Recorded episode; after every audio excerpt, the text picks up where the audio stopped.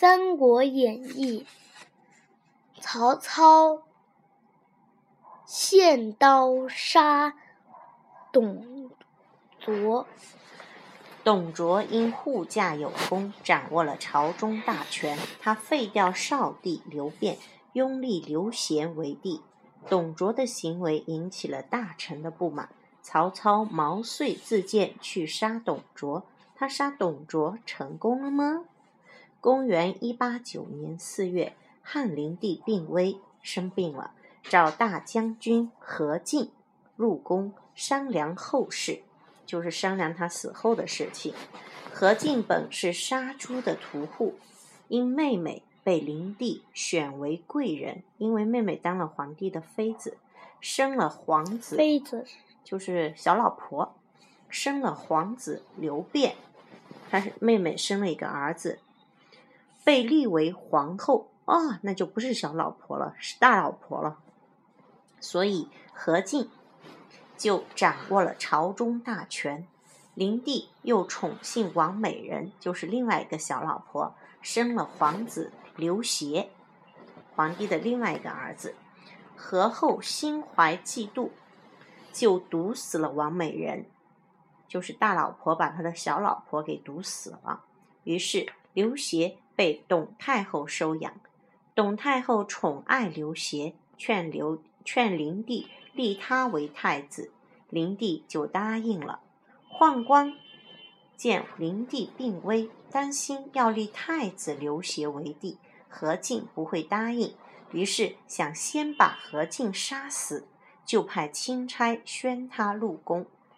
何进早已得知内情，他早就知道了他们的计谋，就让袁绍带五千御林军。保护他和三十多位大臣入宫，在灵帝的灵前立皇太子刘辩为皇帝，自己掌握了朝中实权。何进想一举铲除宦官集团，就密诏西凉刺史董卓进京。宦官知道了董卓进京一事，感到大事不好，就假借太后的命令，让何进入宫。当何进来到宫门时，埋伏的士兵一拥而上，把他杀死了。宦官宦官的举动激怒了何进手下的将士，袁绍和袁术带领重兵把皇宫团团围住。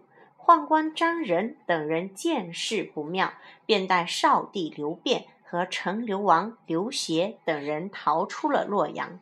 正走着。忽然，一队人马赶来，众人大惊。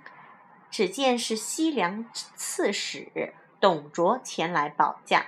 董卓见刘协很聪明，言谈举止不一般，就产生了废除少帝、立刘协为帝的想法。董卓带领兵马保护着少帝和陈留王。少帝和陈留王其实就是兄弟，都是皇帝的儿子。回到洛阳。因护驾有功，董卓掌握了朝中大权。董卓把何进的兵马收到部下，就归他的部队里边，然后宴请朝中百官，宣布废立之事，不从者杀，不答应的人就把他杀了。九月三十日，董卓废掉少帝，立刘协为帝。因为他觉得那个刘协比哥哥聪明，所以就拥护他当了皇帝。刘协字伯和，古代的人呢有名还有字，比如说殷红耳，字什么又另外取一个名字。当时九岁，是汉灵帝的第二个儿子，号献帝。董卓自封为宰相，宰相是一个官，比较大的，就皇帝下面那个官，入朝不拜。拜见上殿，独揽政权。因为那个小皇帝太小了，还不知道怎么去处理事情，所以就都是由董卓来处理事情，胡作非为。董卓的倒行逆施，就是做事情没有道理，激起了朝中大臣的极大愤慨。他们秘密串通，准备杀掉董卓。一天，大司徒，大司徒也是个官名。王允谎说自己生日，请了几个大臣到家中商量刺杀董卓之事。曹操献计，曹操他就说他有个计划，以献刀为名，就是说假装要去献一把宝刀，进相府刺杀董卓。王允把宝刀送给曹操，并敬酒为他壮行。曹操小名阿瞒，他有个小名阿瞒，字孟德，是沛国谯县，就是现在的安徽省亳州人。曹操的父亲叫曹嵩，本来父姓夏侯，本来他叫他是姓夏侯操的，但是因为他是过继给哦，他的父亲叫夏侯嵩，但是因为过继给宦官曹胜，就是过继给曹胜当儿子了，所以改姓曹。曹操自幼爱游猎，就是打猎，喜歌舞。听歌跳舞，胸怀大志，有很大的理想，善用智谋。他很，他就是很聪明。他二十岁时被任命为洛阳北都尉，这也是一个官，负责治安。洛阳城内的任何人犯了禁，他都毫不留情。黄巾起义。爆发后，他被封为骑都尉，后来因屡立战功，又被升为骁骑校尉，所以升官了。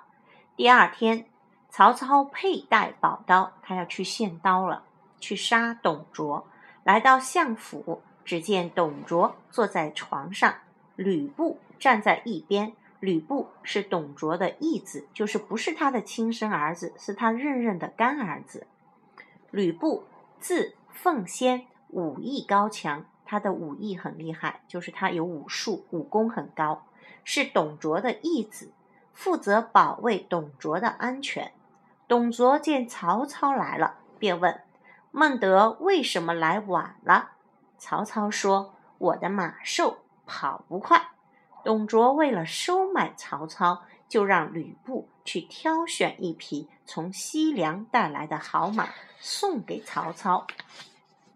董卓身体肥胖，坐累了，侧身向里躺在床上。曹操见机，抽出刀来，正要下手，董卓却从床里的镜子中看到他的举动，急忙坐起来问：“你想干什么？”这时，恰巧吕布也牵着马来到门外。曹操急中生智。在紧急当中想出好的应付方法，叫急中生智，就像灵机一动一样的，双膝下跪，说：“我有一把宝刀，前来献给恩相。”董卓接过刀，只见这刀有一尺多长，镶嵌着七颗宝石，非常锋利，果真是一把稀世宝刀，就递给吕布收下。曹操又解下刀鞘。就是宝剑的那个壳，交给吕布。董卓带着曹操出来看马，曹操借机请求试骑，便偷偷逃跑了。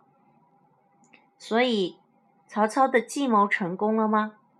他想献刀，然后把董卓杀死，这个计谋成功了吗？没有成功，对吧？好的，Let's say goodbye。